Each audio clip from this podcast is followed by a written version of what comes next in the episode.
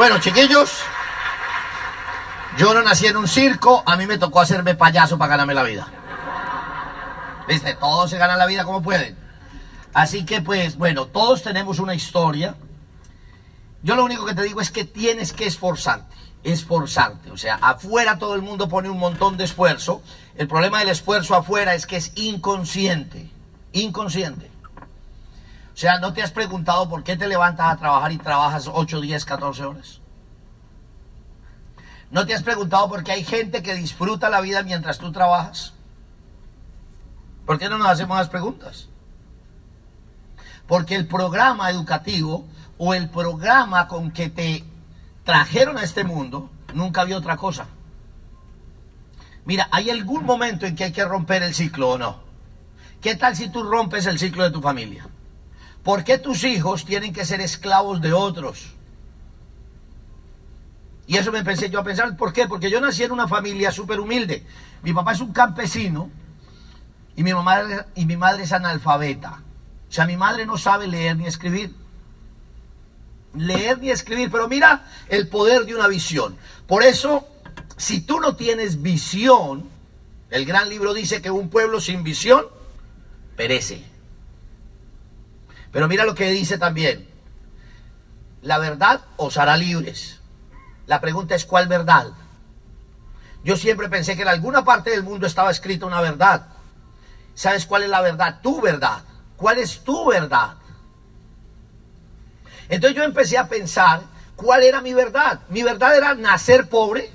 Mi verdad era una vida de sacrificio. Mi verdad era una vida de necesidad. O la verdad era que yo podía acceder a otra vida. Porque yo estaba cansado de la vida. Entonces yo veo a mi madre y mira lo que hace una mujer sin educación y con visión. Toda la gente le decía a mi madre que nos pusiera a trabajar en el campo. En mi país se llama campesinos y lo mandan a uno a sembrar plátano, yuca y todas esas cosas. Y mi mamá decía, no, porque ellos van a ser alguien en la vida. Escucha lo que dice una madre sin saber leer ni escribir. Pero mira lo potente de una visión y de una madre que sabe lo que quiere. Mi mamá nos revisaba las tareas. A mis tres hermanos y a mí. Y entonces ella nos sentaba y nos tomaba las tablas de multiplicar. Y yo decía, y ella decía, a ver, cuénteme, dos por dos, cuatro por cuatro. Y decía, muy bien. Sacaba el cuaderno de español y nos revisaba. Mi mamá me mima, mi mamá me mama, yo me amo, mi mamá. Todo ese cuento. Y ella decía, muy bien, muy bien. Mi madre no leía. La intuición de una madre hacía que nosotros aprendiéramos. Yo vine a descubrir, cuando pasé a la secundaria, sucedía algo muy extraño. A mi mamá le mandaban las notas y en mi país tienen una manía, que yo creo que tienen en muchos países de América Latina, y es que cogían una bolsa plástica y la sellaban con una vela. Ponían una peineta y la sellaban con una vela. Entonces ella mandaba las calificaciones donde mi mamá, selladas. Yo no entendía, yo las llevaba. Y era que ella había hablado internamente con la profesora para que nosotros no nos enteráramos de que cuando ella llegara, ella abría las calificaciones, colocaba una X donde era firmar, volvía y la sellaba para que la profesora supiera que las había visto. Ella ni siquiera sabía cuáles eran las calificaciones. Entonces yo estoy un día con mi hermano que me sigue, que se llama mi hermano Celso, que le llevo un año y medio. Estamos ahí, le traemos la calificación, mi mamá coge la calificación, se mete en un cuartico y abre la calificación. Cuando ella está con la calificación abierta, entramos mi hermano y yo y ella estaba poniendo una X. Y yo la miro y le digo, mamá, ¿por qué no escribe su nombre? Y ella me dice, mirándome a los ojos, me dice, porque yo no sé leer ni escribir.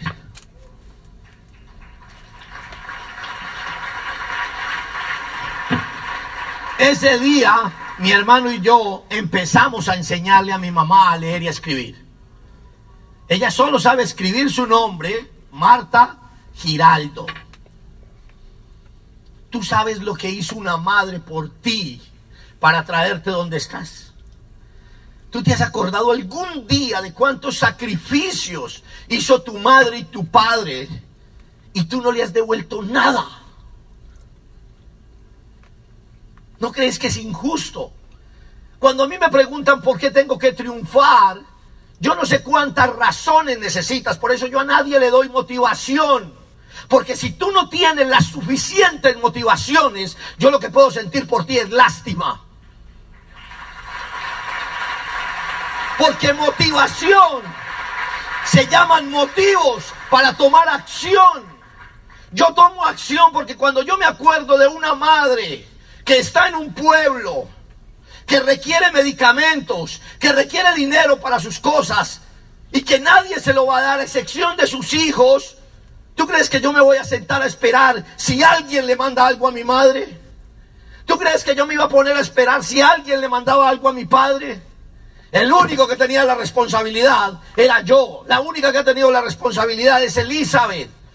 Elizabeth siempre dice, no digas eso. Sí, los hermanos le ayudan, sí. Pero dime, la ayuda de mandar unos dólares es suficiente cuando muchas veces requieren algo al pie de ella, que esté ahí, le dé un beso y le diga, mamá, te quiero. ¿Tú sabes cuántas depresiones ha sentido tu mamá y tú no has estado? Yo te quiero preguntar eso hoy. Tú vas a ir a llorarla a un ataúd. ¿Sabes qué? Eso es lo que a mí me mueve. Hoy en día mi suegra tiene una condición y está en un sitio y se le paga, sí, pero Elizabeth la mayoría de las veces está con ella. La mayoría de las veces yo me llevo a mi madre y me puedo acostar con ella y darle besos y decirle que la amo. Nunca en su vida le dijeron que la amaba. Mi padre nunca le dijeron que lo amaba.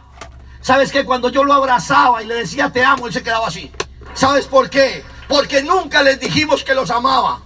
Porque muchas veces de ellos no durmieron porque tienen que sacar un hijo adelante. Yo sé que hay algunos padres aquí que no han dormido por sacar a sus hijos adelante, pero la pregunta es, ¿y qué le has devuelto a los tuyos? Por eso cuando a mí me dicen que hay que motivarse, ¿yo para qué me voy a motivar? Yo vengo aquí a ver si hay un negocio que me va a dar el estilo de vida que yo quiero. Yo quiero buscar un negocio que me dé el dinero para comprar los momentos que no puedo comprar en un trabajo. Eso es lo que compra el dinero. El dinero no compra nada más. El dinero no compra joyas. El dinero compra momentos.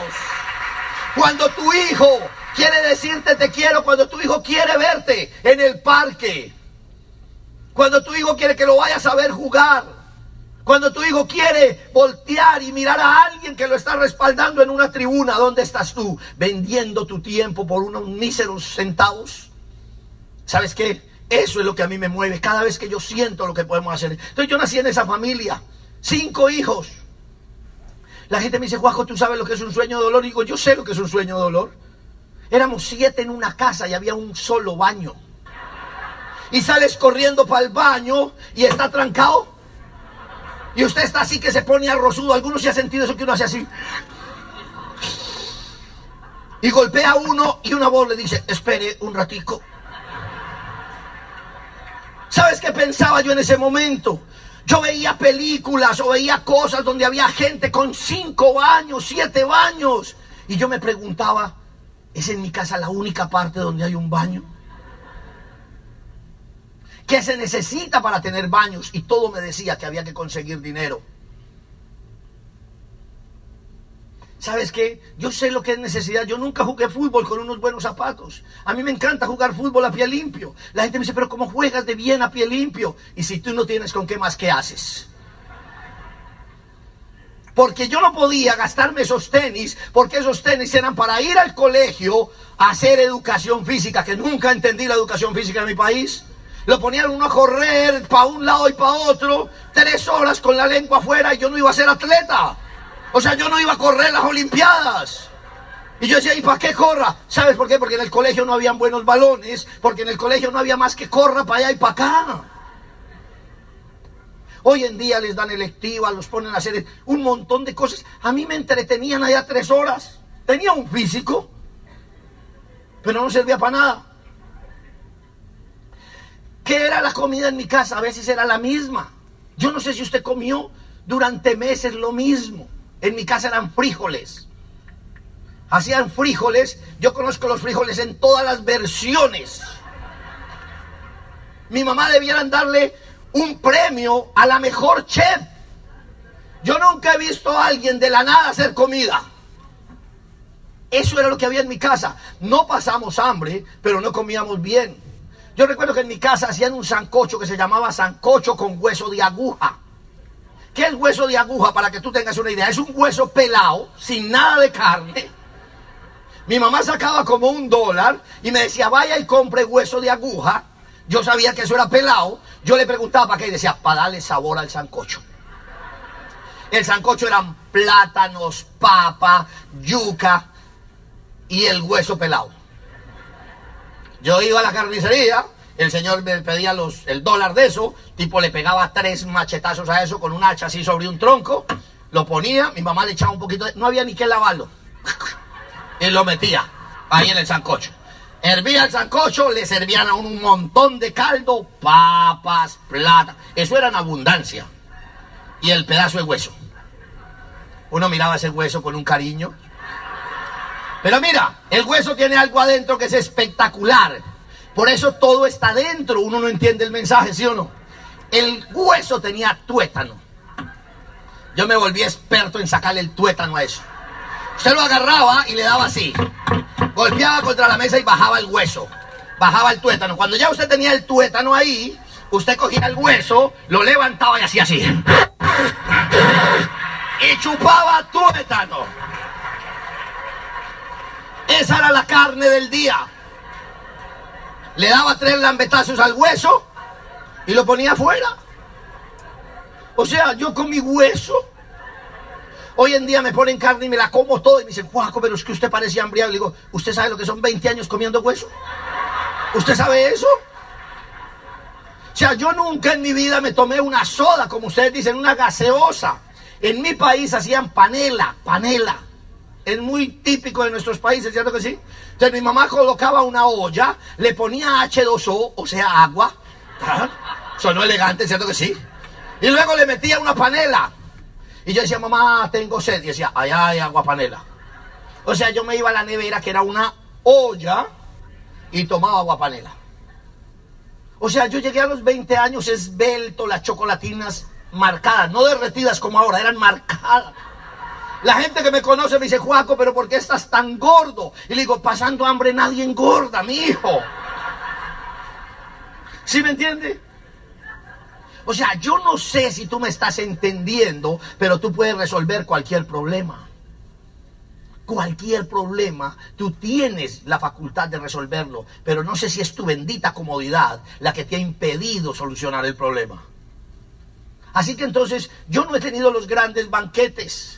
Yo he tenido las. Mira, en mi casa no había televisor.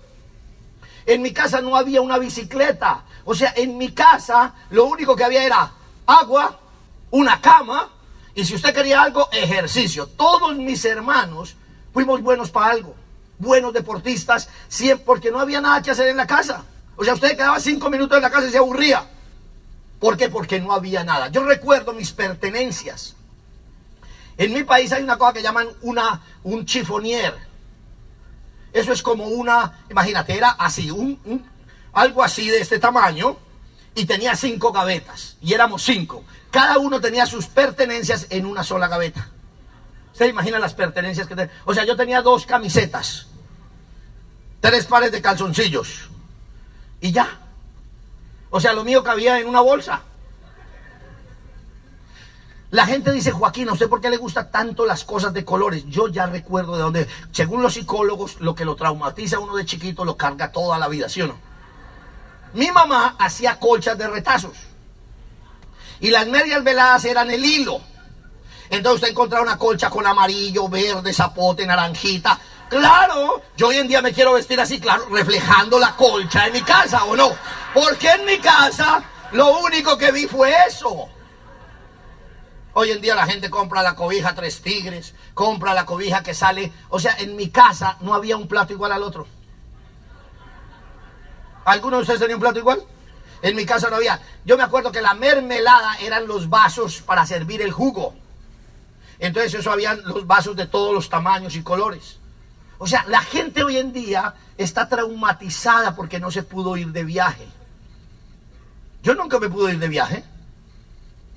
Yo recuerdo que siempre la gente decía, yo tengo un familiar en Estados Unidos y yo decía, yo no. O sea, hasta eso me tenía traumatizado. Yo no tenía, yo no conocía a nadie en el exterior. O sea, lo más lejos que conocía a la gente era en Bogotá. Habían unos tíos, o sea, toda la gente mía estaba en Bogotá. Hoy en día usted habla con alguien y dice, yo tengo un tío en Europa, yo tengo un tío en China. O sea, los desgraciados tienen tíos en todos lados. Y ni así progresan.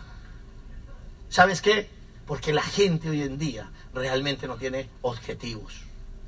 Así que entonces yo estaba ahí, en ese mundo. Cuando cumplí mis 17 años, pues me dieron el grado.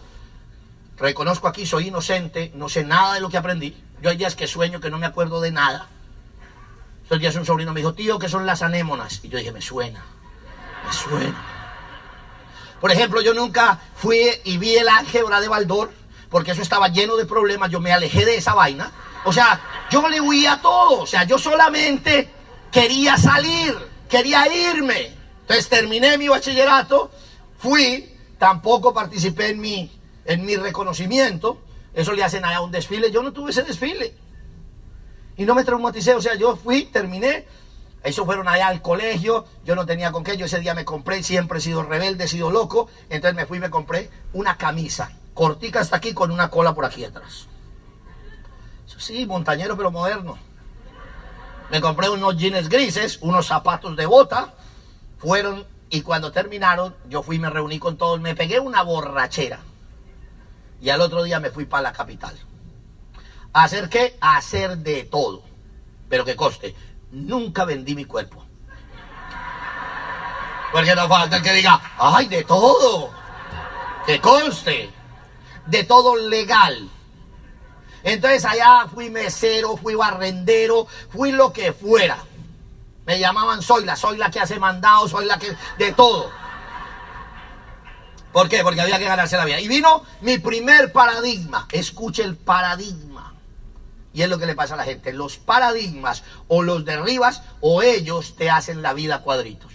El primer paradigma. Un amigo mío era peluquero. Yo veo a mi amigo. Mi amigo era, yo era de un pueblo y mi amigo era de una vereda. O sea, mi amigo era más montañero que yo. Pero mi amigo se ganaba en un día lo que yo me ganaba en un mes. Y viene el paradigma. Yo dije, yo quiero ser peluquero. Pero en mi país todo el que es peluquero es sospechoso. Entonces mi paradigma, yo dije, yo quiero ser peluquero, pero soy sospechoso. Yo quiero ser peluquero, pero soy sospechoso. Me decían que el que se volvía peluquero se volvía... ¿Cómo? Sospechoso. Sí. Elizabeth, ponga bien cuidado a ver qué están diciendo. Ok. Porque uno me dijo se volvió gay. No, sospechoso. Entonces yo estoy ahí y yo digo, macho, macho y sin un peso, o sospechoso y con plata macho, macho o sospechoso. Yo dije, prefiero sospechoso y con plata a macho y pelado, ¿o no? Y me metí a peluquero. Peluquero, empecé, me ha ido súper bien y viene el siguiente paradigma. Ella le da por entrar en el negocio de Amway. Y emocionada, oiga, eso hacía fiestas, decía que nos íbamos a hacer millonarios y yo decía, otra que se enloqueció. Venía a estos seminarios y esa gente que grita por todo, ¿o no? Los reciben a usted, abren los brazos y dicen, hola campeón. Y uno dice, este ni siquiera me conoce. Y tú puedes, ¿puede qué? O ¿qué puede qué? Y entonces empieza ese proceso. El proceso de entender. ¿Qué es el proceso de entender? Es el más difícil. Porque ahora has luchado en la vida y ahorita crees que sabes.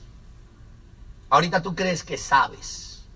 ¿Sabes cuál es el gran problema de los seres humanos? Que creemos que sabemos. Te tengo una noticia hay un mundo más grande que tú y muchas veces tú eres el eslabón del mundo. Tú ni siquiera estás en la cadena, eres un eslabón. Y entonces me tocó empezar a entender cómo era que funcionaba el mundo. Primera cosa que descubrí, los que tienen un sistema siempre entienden que pueden hacer algo mejor que los que trabajan para alguien. Y a mí me dijeron que esto era un sistema, que tú ibas a crear tu propio sistema. Eso me tomó como 10 años de entenderlo, pero es que yo soy bien bruto, ¿me entiendes? 10 años de entender que lo que Elizabeth y yo íbamos a construir era un sistema. Un sistema. Un sistema de distribución, un sistema de consumo, un sistema de educación, un sistema donde la gente se podía desarrollar. ¿Sabes por qué tú y yo no entendemos eso? Porque tú y yo venimos de trabajar para un sistema. Y entonces empezó la batalla. ¿Qué había que leer? Ahora, me ha gustado leer. Me ha gustado capacitarme, eso me ha fascinado. Pero nunca he sido muy sociable, aunque parezca sociable. No soy tan sociable. Entonces a mí eso, venga y tómese fotos para que se inspire. Entonces a todo el mundo así con esa mazorca pelada. Decía, vaya usted, entonces yo mandaba. Entonces Elizabeth tiene todas sus fotos sola y yo estoy haciendo así. ¿Sabes por qué? Porque la ignorancia es atrevida. Y entonces tuve que empezar a educar mi mente. Estuve que empezar a mejorar mi autoestima. ¿Cuál era mi autoestima? Mi autoestima era una autoestima pobre. Yo nunca pensé que podía tener cosas. Mira cómo uno empieza a entender la autoestima. Yo recuerdo la primera vez que fui a un gran hotel. ¿Quién ha ido a un hotel cinco estrellas, dos diamantes? Poquitos. ¿Quién ha ido? Todos los diamantes tienen que haber ido. Pero cuando uno llega a esos hoteles, sale un tipo que es el botones con una pinta mejor que la de uno, ¿o no? Y el tipo le dice a uno, doctor, y uno voltea a mirar. Ah, soy yo.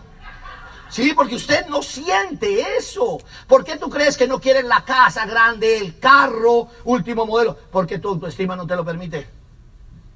Porque tú y yo nos sentimos culpables de ganar más que nuestros padres porque nos sentimos incluso culpables de vivir una vida mejor, porque en el fondo los latinos tenemos un problema de culpabilidad.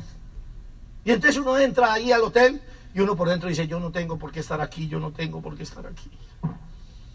El tipo ese le va a echar mano a la maleta de uno y uno se la quita. Si uno no piensa que lo van a robar dentro del hotel, él, no, no, déjemela, yo la llevo y uno no. Porque uno no cree que alguien puede cargar las pertenencias de uno.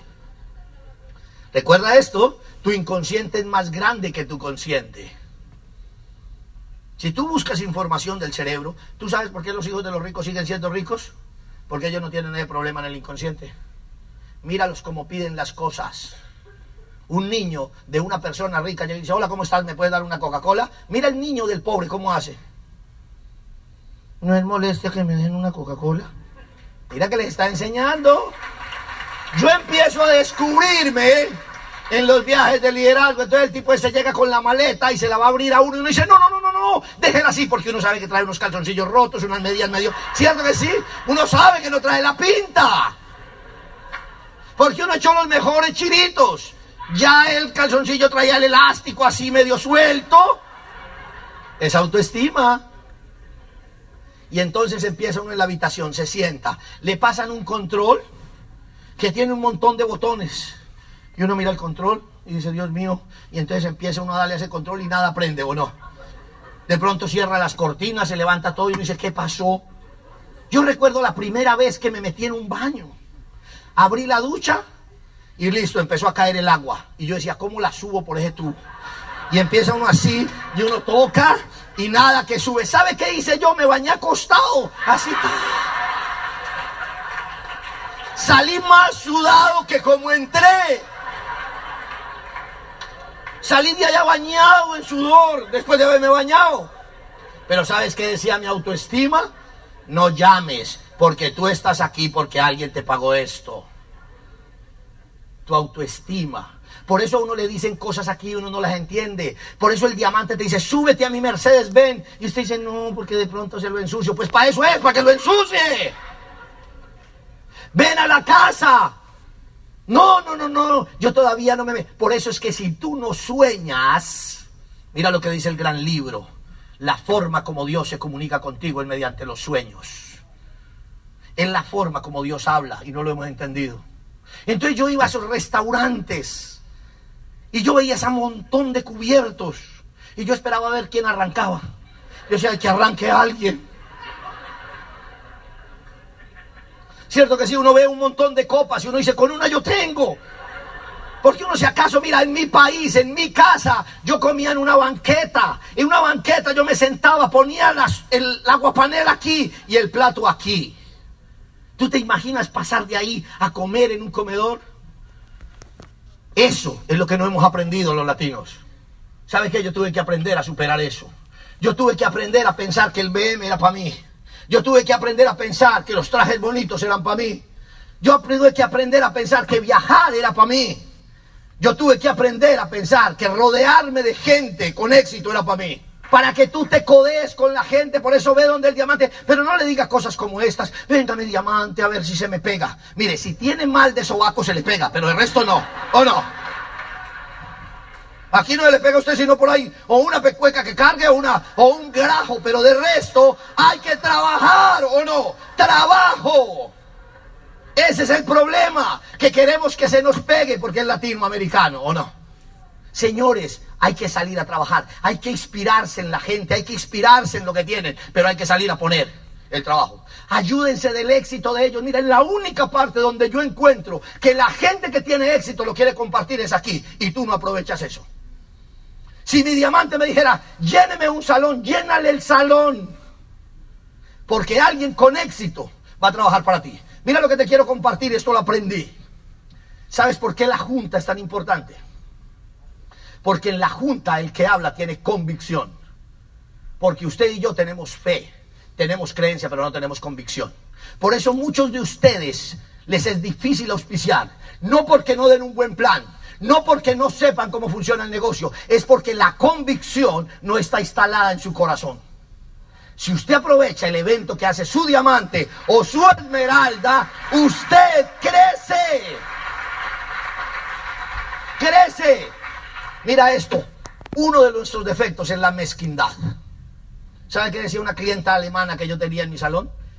Ella un día me dijo, Juaco, el problema de los colombianos no es que sean vivos, el problema es que hay muchos juntos. ¿Sabe cuál es el problema de los latinoamericanos? Que cada vez que nos juntamos, el uno está pensando que el uno va a tumbar al otro. Y entonces uno dice, bueno, a ver, ¿cómo va este? Este me dice que me quiere ayudar, que mira a quitar. Entonces usted se agarra todo, usted cierra el saco, se cuenta lo que tiene en los bolsillos y dice, ahorita sí cuénteme. Eso nos enseñaron, porque nos enseñaron en nuestro país que el que era más avispado era el que triunfaba. Y eso es falso. Es el que más sirve, es el que triunfa. Así que cuando tu diamante o tu esmeralda te quieren servir, yo te doy un consejo, no desprecies eso. Entonces ahí fuimos aprendiendo. Me ha pasado de todo, nos ha sucedido de todo, nos han cerrado la puerta en este negocio, no, hemos viajado, la gente se ha salido del negocio, pero ¿sabes qué? Yo cada que necesito motivación regreso a mis raíces, regreso a mi casa, regreso a mis hermanos, regreso a mi familia, regreso a mi esposa, regreso a mi hija. Y eso es lo que me mantiene la llama ardiendo de que un día yo voy a triunfar.